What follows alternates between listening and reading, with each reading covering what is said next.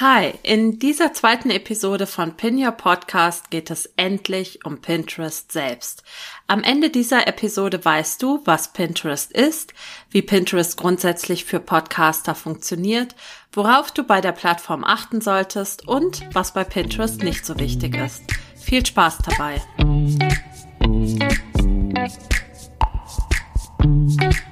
Hi und herzlich willkommen zu Pin Your Podcast. Mein Name ist Silke Schönweger und ich freue mich, dass du da bist. In diesem Podcast erfährst du, wie du Pinterest Marketing dafür nutzen kannst, deinen Podcast bekannter zu machen, mehr Reichweite zu generieren und mehr Hörerinnen und Hörer auf deine Website zu bringen. Außerdem bekommst du von mir alle Infos rund um Pinterest Marketing sowie alle Neuigkeiten von Pinterest, die du brauchst, um das Beste aus diesem Marketing-Tool herauszuholen. Und jetzt viel Spaß mit dieser Episode.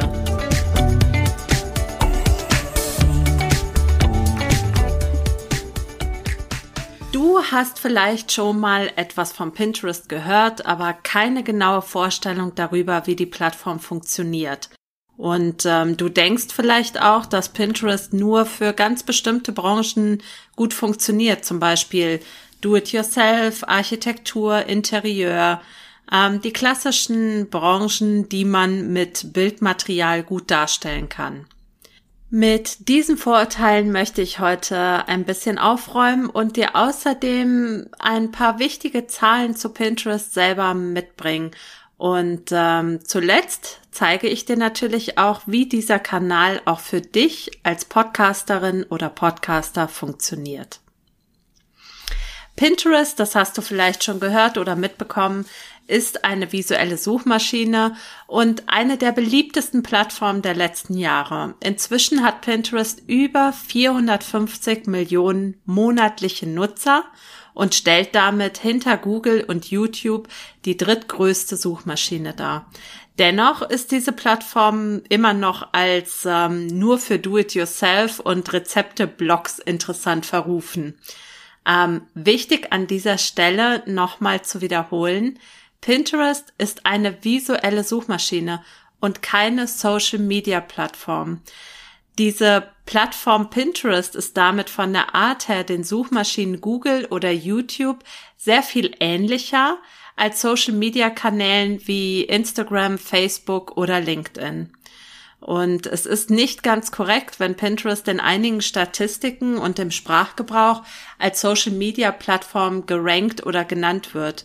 Dass dies so ist, ist aber für dich wichtig zu wissen, gerade auch im Hinblick zum Beispiel auf Google Analytics, wo ähm, Pinterest eben auch als Social-Media-Plattform geführt wird.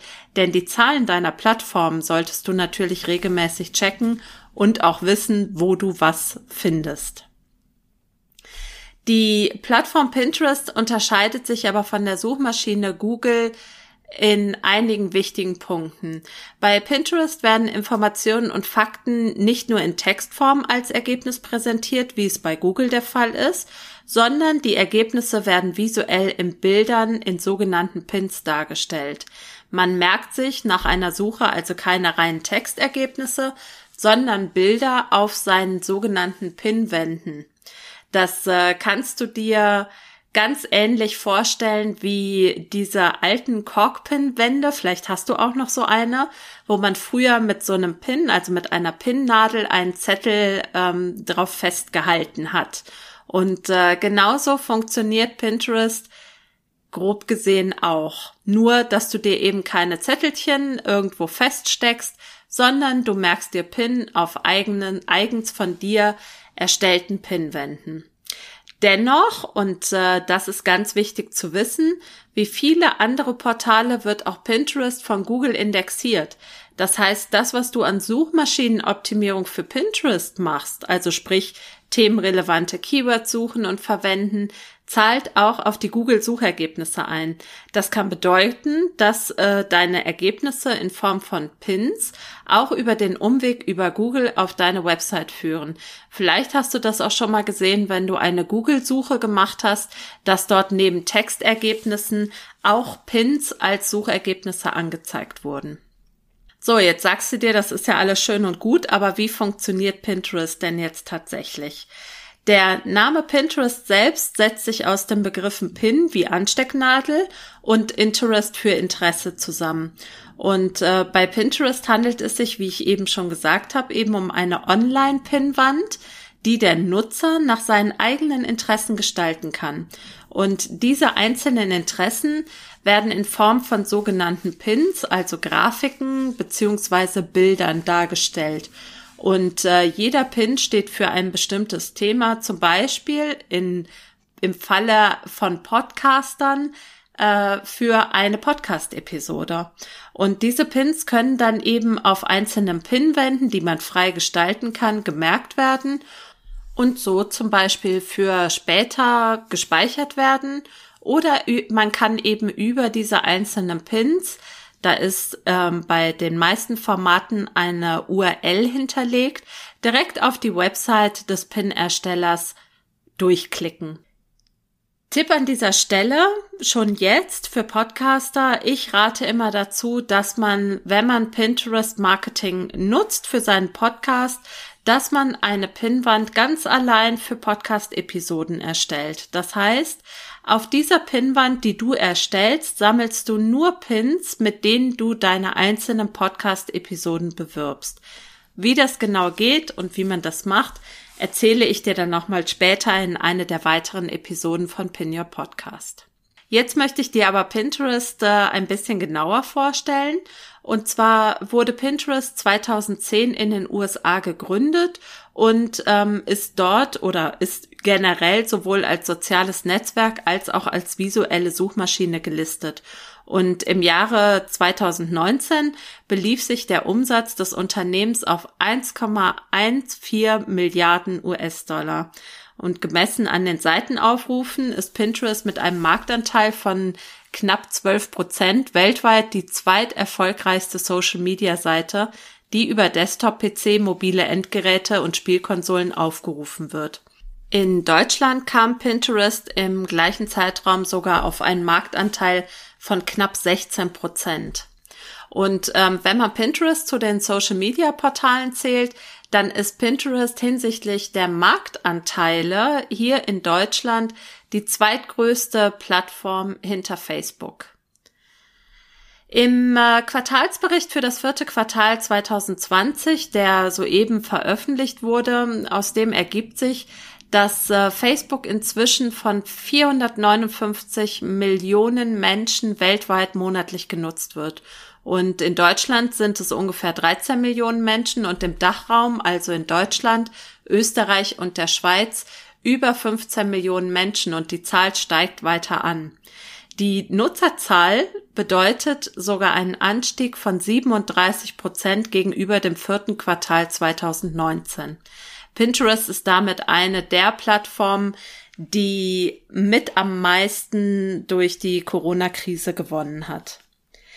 Die Nutzer auf Pinterest sind noch, muss man sagen, überwiegend weiblich. Der Zuwachs an männlichen Pinterest-Nutzern ist aber höher als an weiblichen Pinterest-Nutzerinnen. Und darüber hinaus sind die Pinterest-Nutzerinnen oder Nutzer überdurchschnittlich einkommensstark und gebildet, was sie als kleiner Sneak Peek auf eine der nächsten Episoden ähm, mit Podcast-Hörerinnen und Hörern ähm, verbindet.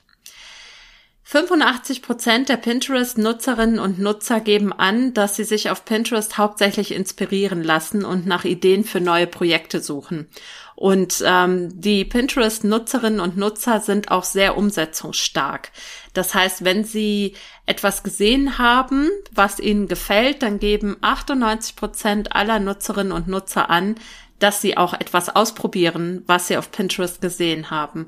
Und äh, das macht Pinterest eben zu einer der Hauptinspirationsplattformen schlechthin.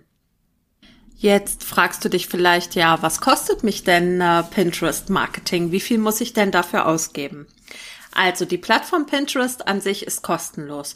Und zwar sowohl für dich als sogenannter Content Creator, äh, der oder die sich einen Unternehmensaccount anlegt, Du musst keine monatliche oder jährliche Gebühr bezahlen, um die Suchmaschine als Marketing-Tool verwenden zu können. Und auch der Nutzer, der sich ähm, inspirieren lassen möchte, braucht nichts zu bezahlen, um die, um Pinterest zu nutzen. Über Pinterest lässt sich sehr gut organisch Traffic erzielen. Das heißt, ähm, du kannst deine URL auf den Pins hinterlegen. Bei den meisten Pin-Formaten funktioniert das und kannst die Nutzer von der Plattform Pinterest kostenlos auf deine eigene Website bringen. Aber auch für den Fall, dass du sagst, jetzt möchte ich äh, zum Beispiel ein Produkt, eine Dienstleistung ähm, promoten, ähm, sind die Anzeigen auf Pinterest, also wenn du Anzeigen auf Pinterest schalten möchtest, um zum Beispiel Podcast-Episoden, Produkte oder Dienstleistungen bezahlt zu vermarkten, sind diese Anzeigen gerade im Vergleich zu Instagram und Facebook noch relativ günstig. Wenn du als Podcasterin oder Podcaster Pinterest strategisch nutzen möchtest, dann rate ich dir allerdings dazu, Tools zu nutzen, die gegebenenfalls kostenpflichtig sind, um dir die Pinterest, das Pinterest Marketing zu erleichtern.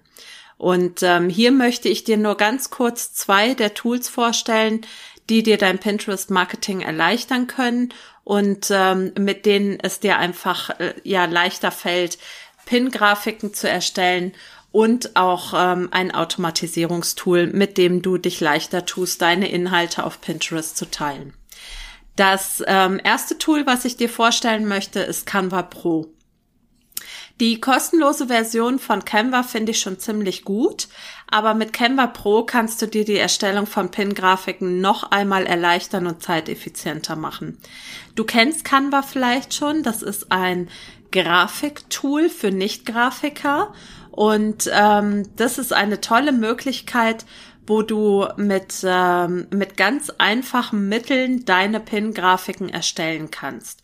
Und mit Canva Pro kannst du unter anderem deine Markenunterlagen, also sprich deine Farben, dein Branding, deine Schriftarten zusammenstellen bzw. hochladen. Und du kannst deine Designs schnell und einfach auf unterschiedliche Formate anpassen, was aus meiner Sicht eins der stärksten Feature von Canva Pro ist. Du kannst auf viel mehr Vorlagen, kostenlose Fotos, Videos, Grafiken zugreifen und deine Designvorlagen auch mit anderen Teammitgliedern gemeinsam verwenden oder gestalten.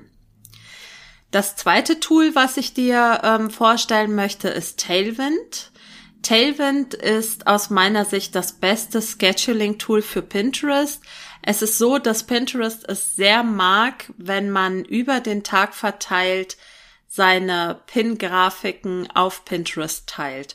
Und da wir alle nicht die Zeit haben, uns x-mal am Tag hinzusetzen, ähm, eine Grafik hochzuladen, beziehungsweise einen Pin zu erstellen, ähm, um das Gleiche dann in vier oder fünf Stunden wieder zu tun, bietet es sich an, mit einem Automatisierungstool ja diese Arbeit quasi zu automatisieren. Tailwind ist ein Tool, mit dem du sehr zeitsparend und effizient Pinterest Marketing machen kannst.